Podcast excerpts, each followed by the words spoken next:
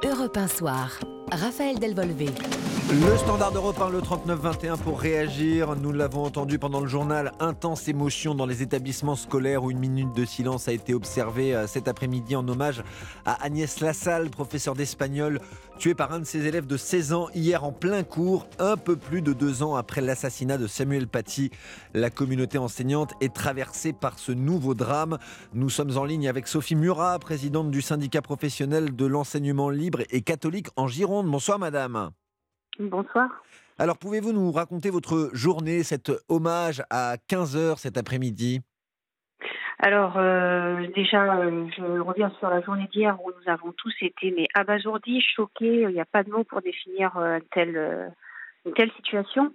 il faut savoir que les, nous avons eu le soutien de beaucoup de gens qui nous ont qui nous ont écrit et qui ne savent pas comment gérer cette situation. Et aujourd'hui, euh, eh bien, dans les établissements, nous avons tous euh, fait une minute de silence euh, conformément à ce qui a été recommandé. C'était très intense. Moi, de mon côté, j'étais à ce moment-là en réunion avec d'autres collègues et le, le, moment a été très émouvant, très très émouvant. Dans l'établissement, il n'y avait plus un seul bruit. Mmh. On n'entendait même plus les oiseaux, on n'entendait plus rien. Il y avait, on était tous dans notre monde, en pensée pour elle en prière. Et, euh, et, à la suite de la minute, euh, on était bouleversés. Par, parmi le corps enseignant et parmi les élèves également, je, je, je suppose, Sophie Murat Oui, bien sûr, bien sûr. Bien sûr. Alors les élèves, euh, moi j'étais un peu à part puisque nous étions entre adultes à une réunion, mais euh, l'émotion était tout aussi intense euh, au dire de, des autres qui étaient en cours à ce moment-là avec leurs élèves. On ne pouvait pas faire cours normalement aujourd'hui, Sophie non, Murat? Non, non, non, non, non, non, c'était pas possible. Par rapport à, à, au retour en classe, on a tous en tête ce qui s'est passé. Mmh. Et, et, tout le monde se dit, ben, finalement, mon métier, je le vois plus comme avant. Il y a eu l'affaire Samuel Paty, il y a deux ans. Bon, on l'a eu en tête, on était, on était sous le choc et deux ans plus tard, euh, euh, non pas qu'on a oublié, mais bon, euh, le quotidien prend son, son, reprend son rythme. Et, et là, aujourd'hui, je pense qu'aucun enseignant n'est retourné en cours en se disant aujourd'hui c'est une journée banale. Non, mmh. non. Et les élèves voilà. aussi, euh, vous en ont parlé, hein, je, je, suppose, vous nous l'avez dit d'ailleurs, euh, Sophie Murat, je rappelle que vous êtes présidente du syndicat professionnel oui. de l'enseignement libre et catholique en, en Gironde. Euh, mm -hmm. Qu'est-ce qu'ils vous disent, les élèves?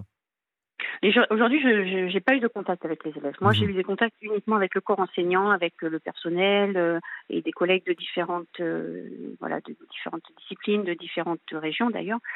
Et, et, tout le monde est, est abasourdi. On, Mmh. On n'arrive même pas à, se le figurer tellement la, situation est dramatique et ce qui s'est passé, c'est inconcevable. Comment, comment une dame, qui, un agent de l'État qui va travailler comme nous tous tous les matins et qui, voilà, qui va faire son cours euh, comme depuis des dizaines d'années, euh, tout se passe normalement et, et ce jour-là, eh ben, tout bascule. Mmh. D'autant que, de ce que l'on sait, hein, les, les, premiers éléments de l'enquête qui nous parviennent, rien ne laissait, en tout cas en apparence, présager un, un tel drame hein, chez cet élève de, de, 16 ans, certes, qui euh, était connu pour des, des problèmes psychiatriques, euh, mais euh, qui a commis l'irréparable de façon très, très mmh. calme, très déterminée, très froide.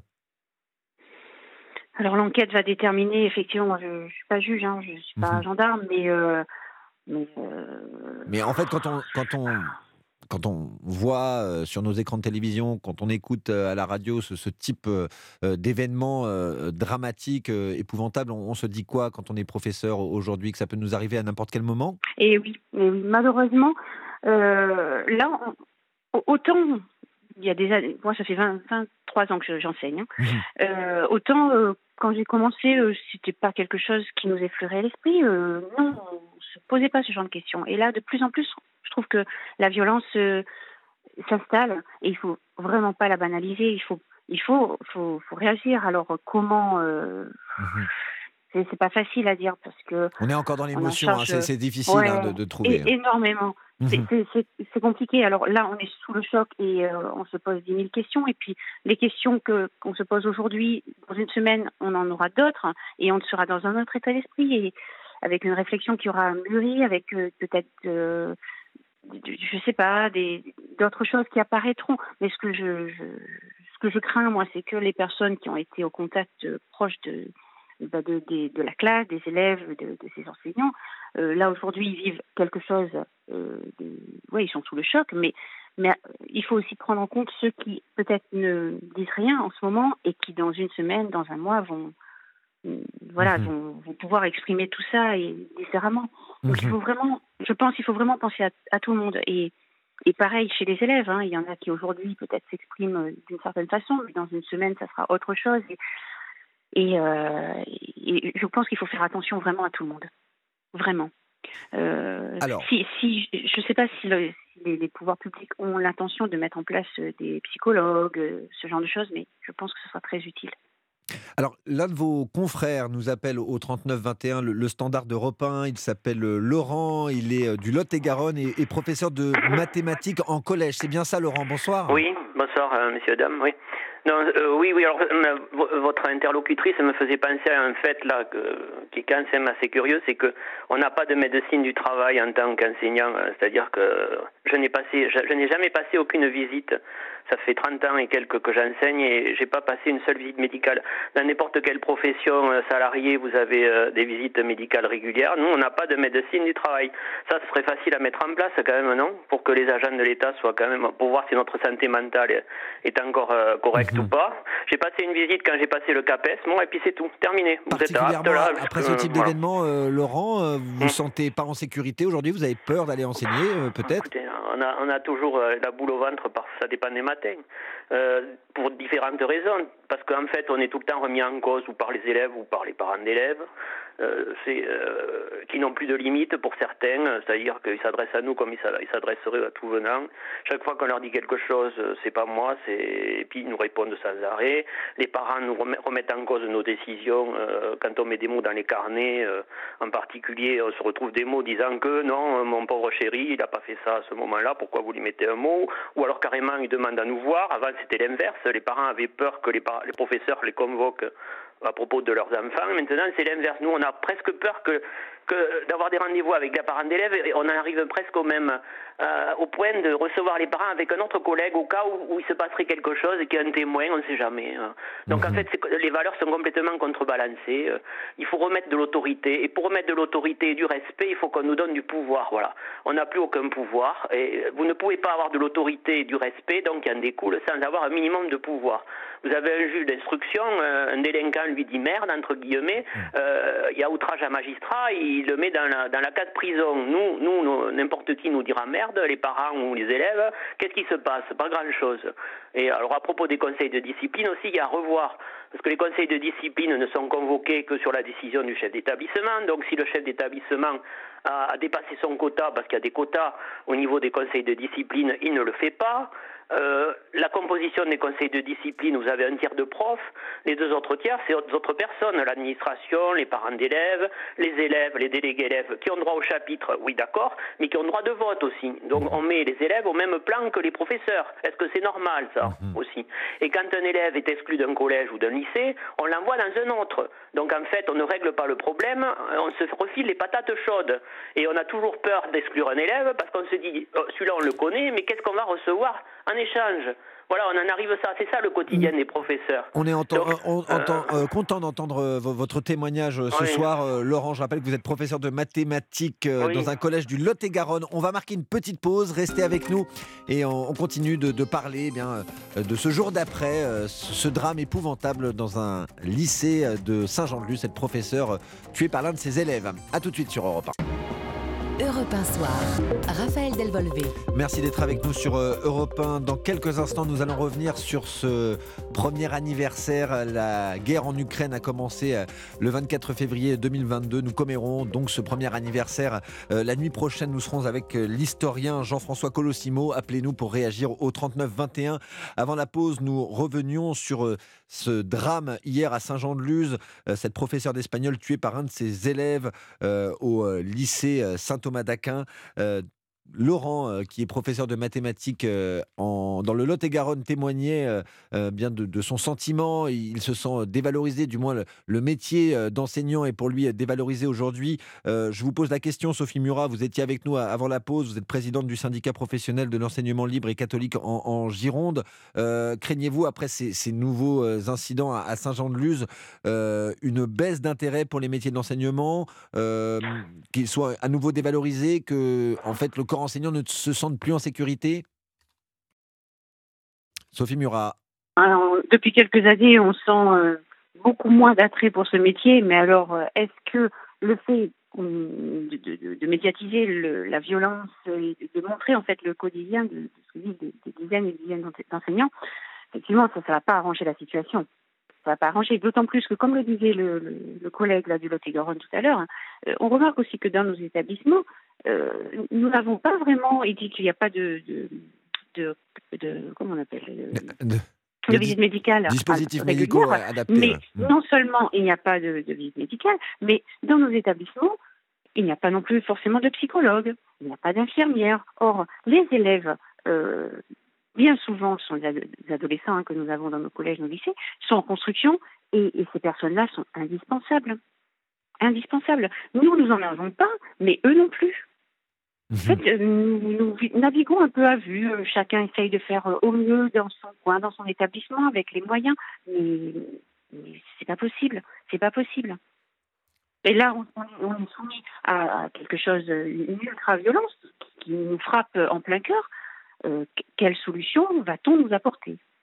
Vous vous sentez démuni Il faut adapter euh, ah, l'école à, l'époque? Mais démunis complètement. parce qu'il y, y, a 20 ans, on ne parlait pas de psychologue à, mm. l'école, en tout cas de, l'importance d'avoir un psychologue à l'école. Mm. Peut-être qu'on a pris aussi en compte et conscience de, notre quotidien et de, l'importance de la parole et de, oui, des mots qui peuvent sauver et Mhm. guérir. Euh, on n'en parlait pas effectivement il y a 20 ans, mais, maintenant on se rend compte de l'importance que ça, ça revêt. Et, ça, on n'a pas. Et pourquoi, euh, selon vous, euh, l'époque a changé? Pourquoi on vit dans un climat d'extrême violence, Sophie Murat? Est-ce que c'est la, société elle qui est devenue plus violente, peut-être? Est-ce que c'est le quotidien que vivent ces enfants? Est-ce que il y a plein, je pense qu'il y a beaucoup de paramètres. Hein. Mhm. Le rythme de vie peut-être aussi, qui n'est peut-être pas le même qu'il y a 20 ans, certainement. Mhm. Euh, tous ces éléments euh, font que ben, peut-être qu'on arrive à ce genre de situation et extrême. Extrême peut-être. Merci beaucoup euh, d'être venu témoigner euh, ce soir sur l'antenne d'Europe 1, euh, Sophie Murat. Je rappelle que vous êtes présidente du syndicat professionnel de l'enseignement libre et catholique en, Gironde. cette interview est bien évidemment à, à réécouter sur notre site europe1.fr. Europe 1 Soir. 19h, 20h. Raphaël Delvolvé. Le 39-21, le standard européen pour euh, réagir à l'antenne. La nuit prochaine, aux alentours de 4 h du matin, nous commémorons le début de l'invasion russe de l'Ukraine. C'était il y a un an. La guerre n'est pas finie, mais le monde a changé. Nous sommes avec Jean-François Colossimo, historien, spécialiste du monde orthodoxe et en particulier de la Russie. Bonsoir. Bonsoir. Assiste-t-on, euh, Jean-François Colossimo, depuis un an, et même si on ne connaît pas encore la fin, à un moment d'histoire comparable aux grandes guerres ayant tragiquement jalonné les siècles? Oui, malheureusement, en ce sinistre anniversaire, nous devons constater que nous sommes sur une bascule, en fait, de tout l'ordre euh, international. Pendant 20 ans, Poutine a marqué des points tout à fait étonnants il était fort de nos faiblesses, n'est-ce pas? Il a annexé la Géorgie, il a annexé la Crimée, il a rasé une première fois la Tchétchénie, ensuite il y a placé un satrape, il est intervenu en Syrie, on le voit aujourd'hui intervenir au Mali, au Burkina Faso et ailleurs en Afrique. Simplement là, il a brisé l'échiquier, il a brisé la table, il a totalement changé la règle du jeu parce qu'il a importé en Europe, en fait, quoi? Eh bien, ce retour des empires qui fonctionne au carburant religieux. Alors, il n'est pas le seul. Pensez à l'Iran, bien sûr. Mhm. Pensez à la Chine. Pensez à l'Inde. penser à la Turquie toute proche, mais lui, il a apporté ce conflit au cœur de l'Europe en désignant ce qu'il nomme l'Occident collectif, en fait, comme l'objet de sa guerre de civilisation. Lui, lui qui mène une guerre totalement, par ailleurs, criminelle euh, et parfaitement injuste. Donc nous sommes là, en fait, face à véritablement un basculement des valeurs. Nous voyons des autocrates, encore une fois, qui se partent du nom de la religion ou du nom de Dieu, et qui en fait se vouent à un culte de la violence, de la cruauté, à une négation du droit international, à une négation du droit humain, et à une négation, au fond, de ce que euh, l'Europe a témoigné à travers les âges. Le bilan de l'Europe, il est plein d'ombre, mais il, a une lumière, c'est quand même le retour critique sur soi et sur le fait que nous l'avons appris nous-mêmes de manière terrible. Rien de ce qui est inhumain, finalement, n'est étranger à l'homme. Eh bien, cette règle d'inhumanité, là voilà, ça fait un an ce soir, alors que nous parlons, des, femmes, des enfants, des vieillards sont plongés dans la nuit, le froid, la famine, tandis que les hommes en Ukraine meurent au front sans l'avoir demandé parce qu'ils subissent une agression unilatérale et encore une fois simplement fondée sur le primat de la force. Jean-François Colossimo, euh, historien, est avec nous ce soir euh, sur euh, Europe 1. vous l'avez dit, Vladimir Poutine a lancé donc cette offensive en Ukraine il, y a un an, mais un an plus tard, l'OTAN semble avoir ressuscité. On s'est, en tout cas en Europe de l'Ouest, rendu compte de son utilité, de, son existence. N'a-t-il pas commis une erreur de, jugement, de calcul, Vladimir Poutine? Mais bien entendu, vous savez que son opération spéciale devait durer trois jours. Ses troupes devaient arriver à Kiev, liquider Zelensky, le remplacer par un homme de paille. Et puis cela fait un an que nous sommes dans euh, une guerre totale, totalement conventionnelle aussi. Et en fait, si vous regardez bien, voyez euh, puisque nous avons des complotistes, n'est-ce pas, encore en France, euh, et des philo-poutiniens, eh bien, posez-leur la question, quand vous voyez le résultat, bon, l'Ukraine, c'était un pays qui était compliqué et qui n'était pas forcément totalement uni. Aujourd'hui, nous avons une nation en armes, mhm. résistante, solidaire, héroïque. Euh, Vladimir Zelensky, c'était un acteur devenu un politicien, un politique. Il n'était pas forcément très pris au sérieux. Aujourd'hui, il a la dimension d'un Churchill. Regardez encore l'OTAN, on la disait, l'Alliance Atlantique, on la disait en coma dépassé, n'est-ce pas? Eh bien, aujourd'hui, elle enregistre des candidatures dans celle de la Finlande, de la finlandisation dans la guerre froide.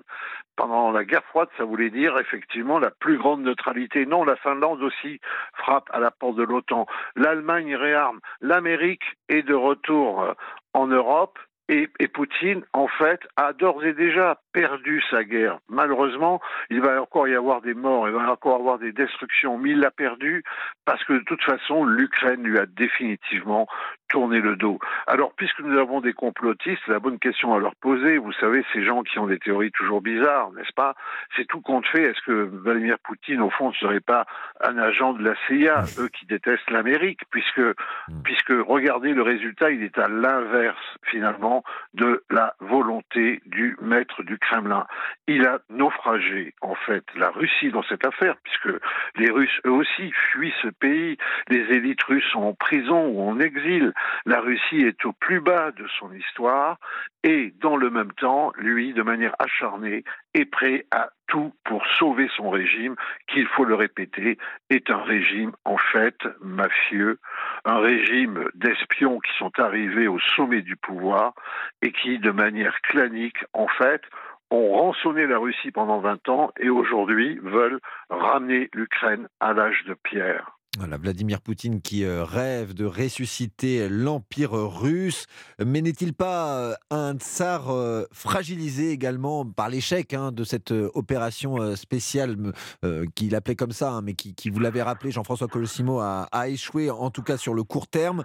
et ces dernières semaines, on voit de plus en plus de voix dissonantes critiquer ouvertement la bureaucratie militaire. Je pense notamment à Yevgeny Prigogine, qui dirige les paramilitaires russes de de Wagner. Euh, Vladimir Poutine euh, ne risque-t-il pas de payer euh, sa propre vie ce, mauvais calcul qu'est l'invasion de l'Ukraine? Vous avez raison, euh, Prigogine est mal, puisqu'il se plaint de ne pas recevoir de munitions. Mais il en aurait reçu aujourd'hui. Il en aurait reçu aujourd'hui. Ah, il en aurait reçu aujourd'hui. Mais il y a des rivalités, évidemment, dans ce clan, dans ce clan mafieux. Mais ne nous trompons pas, à l'heure qu'il est, Poutine en reste le maître. Deuxième point, ne soyons pas euh, d'un optimisme béat. Euh, si Poutine venait à disparaître, il n'est pas sûr qu'il ne soit pas remplacé par pire que lui, n'est-ce pas? Et en fait, le problème que nous avons, c'est que oui, le Kremlin, Poutine a perdu cette guerre, mais le temps que cette perte devienne réelle, efficace, il y aura encore malheureusement beaucoup de sang qui coulera et de tragédie. Et c'est ça qui est tout à fait, je dirais, invraisemblable. Et on voit là qu'on a affaire, on fait face à une volonté de puissance qui repose sur l'arbitraire, qui ne compte pas les vies, qui ne compte pas les vies des Ukrainiens, qui ne compte pas les vies des Russes qui sont mobilisés et dépêchés sur le front comme de la chair à canon. On est face à une espèce, en fait, probablement, je dirais, c'est le mot, euh, d'apocalypse politico-religieuse, parce qu'évidemment, en plus, Poutine, dans sa critique de l'Occident, je dirais, euh, annexe la religion d'une manière éhontée, n'est-ce pas mhm. Et le grave problème que nous avons aujourd'hui, c'est que demain, il faudra reconstruire euh, l'Ukraine indépendante, souveraine, mais il faudra aussi guérir la Russie des démons que Poutine lui a insufflés. On nous appelle au 39-21, le standard européen. Renaud est avec nous. Bonsoir Renaud. Oui, bonsoir, bonsoir. Merci de, merci de prendre mon appel. Avec plaisir. Euh, vous êtes le bienvenu. pardon? Vous êtes le bienvenu, on vous écoute, Renaud. Alors, ce que j'aimerais souligner, ce que j'aimerais dire, c'est que euh, j'ai le sentiment, euh, voilà, j'entends parler beaucoup d'intervenants euh, beaucoup d'intervenants de, de toutes sortes, hein, des politiciens, des journalistes, des, historiens, des, euh, mhm. des stratèges qui ont tous euh, qui ont tous un petit peu une vision assez similaire de la chose. Hein. J'ai le sentiment qu'on se trouve un petit peu dans, dans une forme de dictat de la pensée unique, hein, de la bien-pensance et du politiquement correct. C'est-à-dire tout le monde est prêt à aller en guerre. Tout le monde est prêt à partir au diable Vauvert. Je ne sais pas si on y reviendra. Euh, j'aimerais qu'on soit un petit peu plus sérieux. Il existe des outils de mesure de l'opinion, des opinions publiques dans tous ces pays, des pays d'Europe, euh, voilà. Mhm. Euh, puisque les Européens sont concernés au premier chef, les Américains aussi. C'est l'argent des Européens, des, en tout cas de, tous les pays qui, qui participent au financement de cette guerre. Ce sont les peuples qui payent. Mhm. Et pour l'instant, on n'entend pas les peuples. On n'entend pas d'outils de mesure de l'opinion, Mais nous vous entendons, vous, euh, Renaud. Euh, est-ce que vous voulez nous donner votre point de vue, peut-être? Euh, mon point de vue, c'est que, vous savez, pour reprendre l'adage, il vaut mieux une mauvaise paix qu'une bonne guerre. je veux dire, j'entends parfois parler des, j'entends parler des personnes qui n'ont jamais vécu la guerre, qui ne savent pas ce que c'est que la guerre. Je ne sais pas ce que c'est mais mes parents m'en ont parlé. Vous savez, mon père était né en 1923, mhm. ma mère en 1929. Et ils m'ont parlé de la guerre, de la Deuxième Guerre mondiale. Et euh, on entend parfois des gens qui seraient prêts à sacrifier, euh, on aurait dit des vats en guerre, et ça, ça m'inquiète. Je trouve ça un peu affolant. Je trouve cette escalade un petit peu... Euh, elle est dangereuse, elle est très dangereuse, parce que bien sûr que l'Ukraine a le droit de se défendre. Est-ce que pour autant on est prêt à entraîner le monde entier dans une troisième guerre mondiale qui serait encore déclenchée par l'Occident et ah. encore déclenchée par l'Europe. Alors Renaud, je crois que selon un récent sondage, vous faites partie de ces 80% de Français qui craignent un engrenage infernal, une troisième guerre mondiale. Euh, Jean-François Colossimo, euh, je me retourne vers vous. Euh, c'est vrai que plus cette guerre dure, plus les opinions eh bien, sont inquiètes au sein de l'Occident. Alors d'abord, euh, ce n'est pas l'Occident qui a déclenché cette guerre, c'est M. Poutine. N'est-ce pas? Personne ne voulait de cette guerre. Mhm. Et la meilleure preuve que personne n'en voulait, c'est que même lorsque les Américains ont commencé à alerter sur le risque, eh bien, les chefs d'État européens ont plutôt freiné des, des cas de fer. Voilà, ça c'est le premier point. Le deuxième point, c'est que, évidemment, les malheureux Russes, eux, ils n'ont pas euh, l'occasion de véritablement euh, exprimer euh, leur opinion, puisqu'ils subissent une propagande tout à fait euh, à l'image d'un bulldozer, et ils sont largement lobotomisés. La plupart d'entre eux sont convaincus que nous les agressons. alors que c'est Poutine l'agresseur, il n'y en a pas d'autre. Mhm. Le troisième point, c'est que c'est un point faible des démocraties sur lequel compte Vladimir Poutine, c'est que effectivement il y a deux choses que les démocraties euh, vivent mal. D'abord, c'est une forme d'essoufflement. Euh, lorsque la guerre dure, bon, ben, ça devient compliqué. Voilà. La deuxième chose, évidemment, c'est qu'il n'arrête pas, lui, de vouloir nous faire peur en, maniant l'escalade, y compris nucléaire, même si en fait, dans les faits, rien ne se passe. Donc, ne nous laissons pas intimider. Ensuite, malheureusement, oui, la guerre est inhumaine. Oui, mais qui, encore une fois, a choisi la guerre? Ce sont les Ukrainiens, ce sont les Européens, ce même pas les Américains. Et ensuite, ce n'est pas un conflit, on ne va pas vers une troisième guerre mondiale, mais c'est d'ores et déjà un conflit mondialisé pourquoi? Parce que ce conflit affecte les routes de l'énergie, le gaz, le pétrole. Il mhm. affecte le blé, c'est-à-dire que ce conflit, par exemple, peut provoquer des révoltes du pain euh, dans des pays de l'hémisphère sud, dans le monde arabe, dans le monde euh, subsaharien, en Afrique, etc. Donc oui, nous avons un conflit mondialisé parce que nous avons en face de nous quelqu'un qui veut mondialiser aussi ce conflit euh, à, tout, à tout prix. Voilà. Mais il parvient aussi, euh, Jean-François Colossimo, à mondialiser ce conflit et, à rallier, et, à rallier, des soutiens, euh, même si la Chine c'est un peu ambigu. on a bien voilà, compris pas tant que ça. Non, mais la Chine, si vous voulez, pour en un mot, la Chine, elle souhaite que la Russie reste nocive pour l'Europe et les États-Unis, mais euh, elle, elle, aime bien aussi le fait que la Russie soit affaiblie, parce que tiens, ça c'est encore une dimension du caractère mondialisé. La Chine, elle lorgne sur l'extrême-orient russe, sur la Sibérie, bien mhm. sûr n'est-ce pas? Donc euh, évidemment le club, euh, le club des anti-occidentaux de ces néo-empires, je dirais quelque peu fanatisés d'un point de vue religieux, évidemment ce club, ils se détestent tous entre eux. Leur seul point commun, c'est qu'ils nous détestent par-dessus tout. Voilà. Ensuite, je vous dirais, cher monsieur Renaud, que euh, c'est pas parce qu'il y a une unanimité de jugement que ça crée de la pensée unique ou de la bien-pensance, forcément, vous voyez. Euh, encore une fois, euh, qui veut être aujourd'hui l'ami de Vladimir Poutine, n'est-ce pas? Mhm.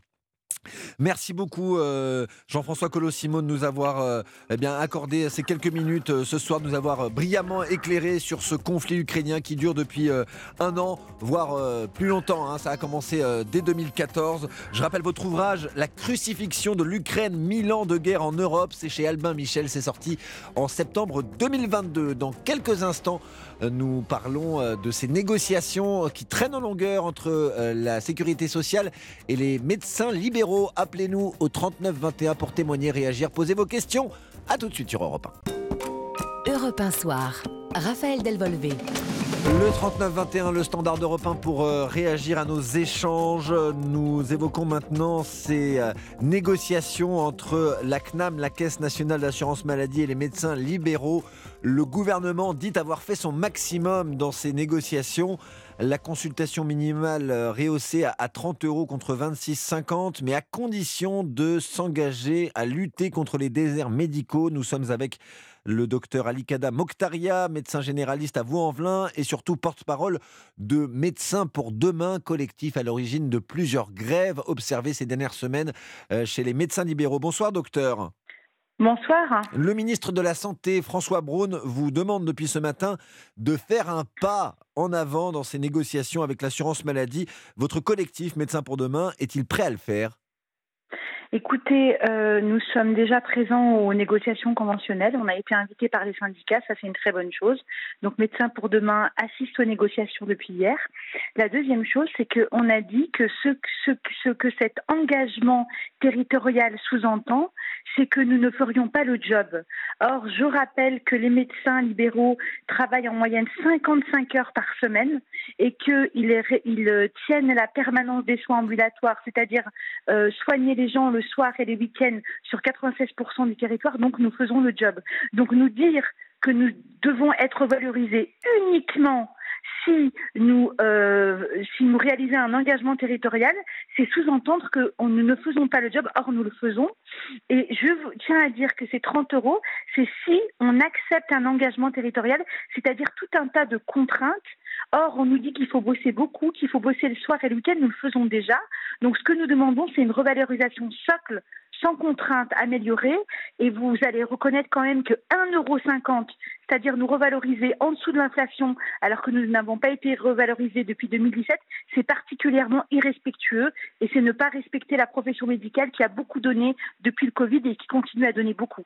Alors, on va égrener euh, quelques-unes des, contreparties que vous demande euh, la, Sécu euh, pour obtenir ces 30 euros de consultation de, base. il faut atteindre un niveau minimal de patientèle ou bien employer un assistant médical, s'engager sur des combinaisons de critères tels que la participation aux gardes, l'ouverture du cabinet le, samedi matin. ça a l'air de vous fâcher, ça, docteur Mokhtaria. ou alors un nombre minimal de présences par an, l'exercice en maison de santé ou en zone qui souffre d'une faible présence médical. Euh, docteur Mokhtar, vous n'allez pas nier qu'il y a un problème de désert médical en France quand même.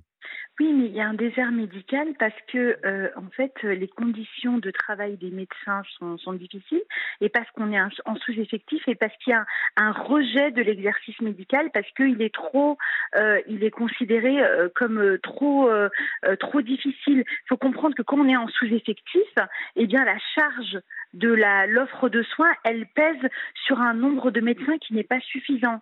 Donc, vous pensez bien mmh qu'en nous revalorisant de manière ridicule, ça va pas aggraver, ça va pas améliorer l'attractivité. La deuxième chose, c'est ce qu'on nous demande de faire.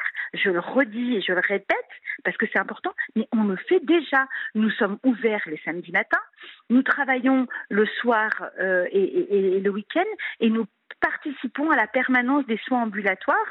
Et donc, en fait, nous faire signer un contrat pour euh, faire ce qu'on fait déjà, c'est inadmissible. La deuxième chose qu'on ne voit pas, c'est qu'on a beaucoup de, de, de, de, médecins jeunes avec des enfants en bas âge, on a des femmes qui sont seules, on a des papas qui sont seuls, on a des collègues qui sont en fin de carrière, et c'est les pénaliser que de leur dire qu'ils doivent travailler 5 jours sur 7, alors qu'ils peuvent très bien donner un coup de main en bossant 3 jours. Vous savez, moi, le mercredi soir, je suis à 36 heures. Hein. Donc la semaine elle, de, des 35 heures, elle est déjà faite. On mmh. bosse 55 heures. Je redis que c'est irrespectueux. Euh, vu le service qu'on rend à la population, nous voyons 97% des malades en France. L'hôpital envoie 3%.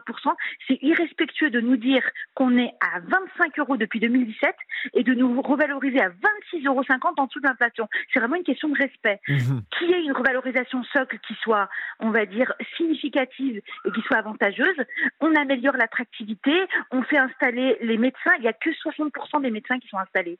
40% ne s'installent pas parce qu'ils jugent que l'activité n'est pas assez rémunératrice. Donc déjà, la base, avant d'imposer des choses qu'on fait déjà, c'est de nous respecter, de nous revaloriser. Vous savez, la baisse d'attractivité, elle est là, elle est présente. Vous le savez, il n'y a pas assez de médecins, il y a des déserts médicaux. Est-ce que vous pensez que nous mépriser en nous revalorisant 1,50€ en dessous de l'inflation, alors que si on devait nous revaloriser à l'inflation, ce serait 31 ou 32, est-ce que vous pensez que c'est une bonne mesure pour attirer les médecins et pour qu'ils s'installent? Moi, je ne le pense pas. Alors, effectivement, dit comme ça, 1,50€, ça paraît ridicule, mais on peut aussi regarder ça sur euh, une année. Hein, ça fait à peu près 7000 euh, euros euh, d'honoraires en, plus, docteur Montagna. Alors, votre indignation ce soir sur Europa est entendue par nos auditeurs. Excusez-moi, docteur, je vous interromps parce qu'il faut que je donne la parole à, Juliette qui nous appelle au 3921, le standard d'Europe 1, et, qui est plutôt d'accord avec vous, vous voyez.